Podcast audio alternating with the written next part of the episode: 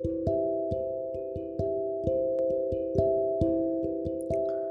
はようございます。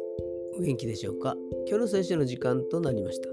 今日の聖書の箇所は、詩編42編1節詩編42編1節でございます。お読みいたします。鹿が谷川の流れを死体あえぐように、神よ、私の魂はあなたを死体あえぎます。アーメンここから第2巻に入ります。表題には指揮者のためにコラ人のマスキールと書かれてあります。